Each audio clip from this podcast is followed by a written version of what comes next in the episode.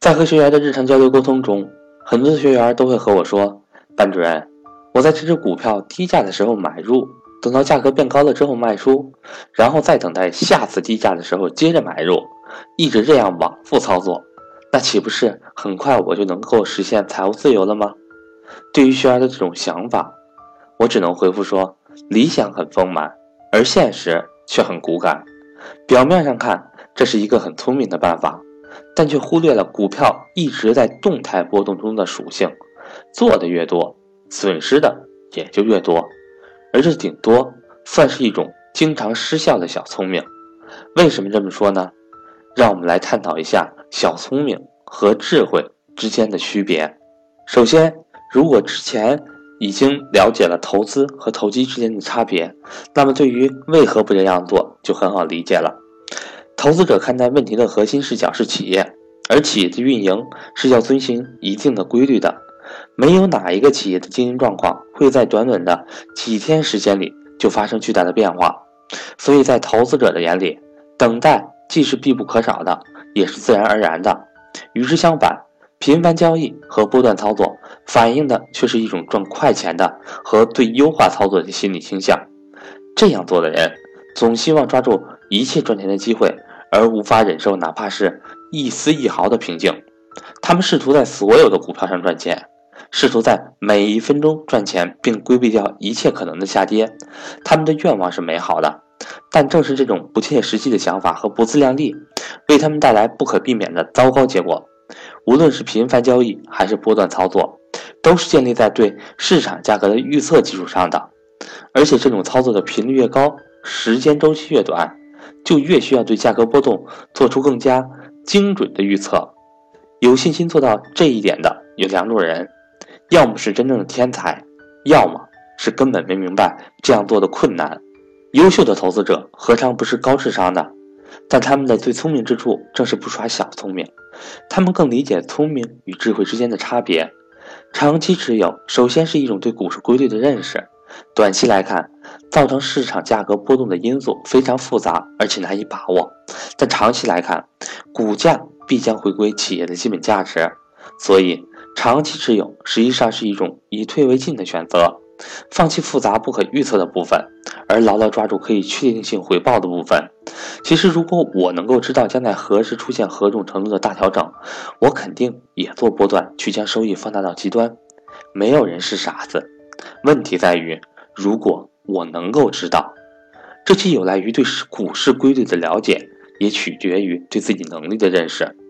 投资艺术曾有过一个统计。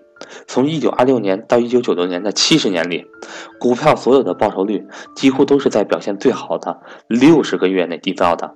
这六十个月只占全部八百六十二个月的百分之七而已。要是我们能够知道是哪些月份，想想看，获利会有多高。但是我们做不到。我们的确知道一个简单而珍贵的事实，就是如果我们错过了这些表现绝佳但不算太多的六十个月。我们将会错失掉整整六十年才能积累到，而且几乎等于所有投资报酬率。其中的教训很清楚：闪电打下来的时候，你必须要在场。即使只站在两三年的角度而言，投资收益率也并不是呈现平均线性状态的。收益最大的部分也是集中在爆发力最强的几个月，姑且可以称之为魔法时刻。那些频繁折腾的人，整天都在为一些蝇头小利而操劳，但当魔法时刻的暴力出现的时候，他们却总是不在场。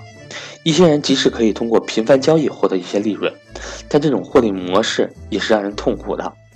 每天都被牢牢拴死在交易平台前，永远不能像长期持有人一样潇洒的远出旅行。即使赚了同样的钱，后者也要比前者的生活质量高出好几个等级。当然。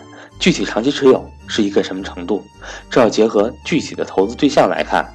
越是具有广阔发展前的前景和高确定性的企业，其持有的周期就越长。对于如何区分不同投资对象并决定投资周期，以后我们来进行阐述。芒格曾经说：“如果你买了一个价值低估的股票，你就要等到价格达到你算出来的内在价值的时候卖掉，这是很难算的。”但是，如果你买了一个伟大的公司，你就坐那待着就行了。这也表明了不同类别企业在持有策略上的不同。就我个人来讲，更倾向于长期较集中的持有一些优秀的公司。首先，从能力圈的角度来看，一个人真正可以理解的企业和可以判断的商业机会并不多，选择越多，错误率可能越高。其次，只有真正优质和让人放心的高价值企业，才敢于重仓持有，而不敢重仓，就算对了，也意义不大。最后，越是让人安心长期持有，却越容易享受到复利的威力。而且这一过程也很轻松舒适，远比不停的挑选新的目标要从容愉快。所以，在投资股票的过程中，我们要放弃小聪明，而去迎接真正的智慧。我是格局商学院的班主任韩登海。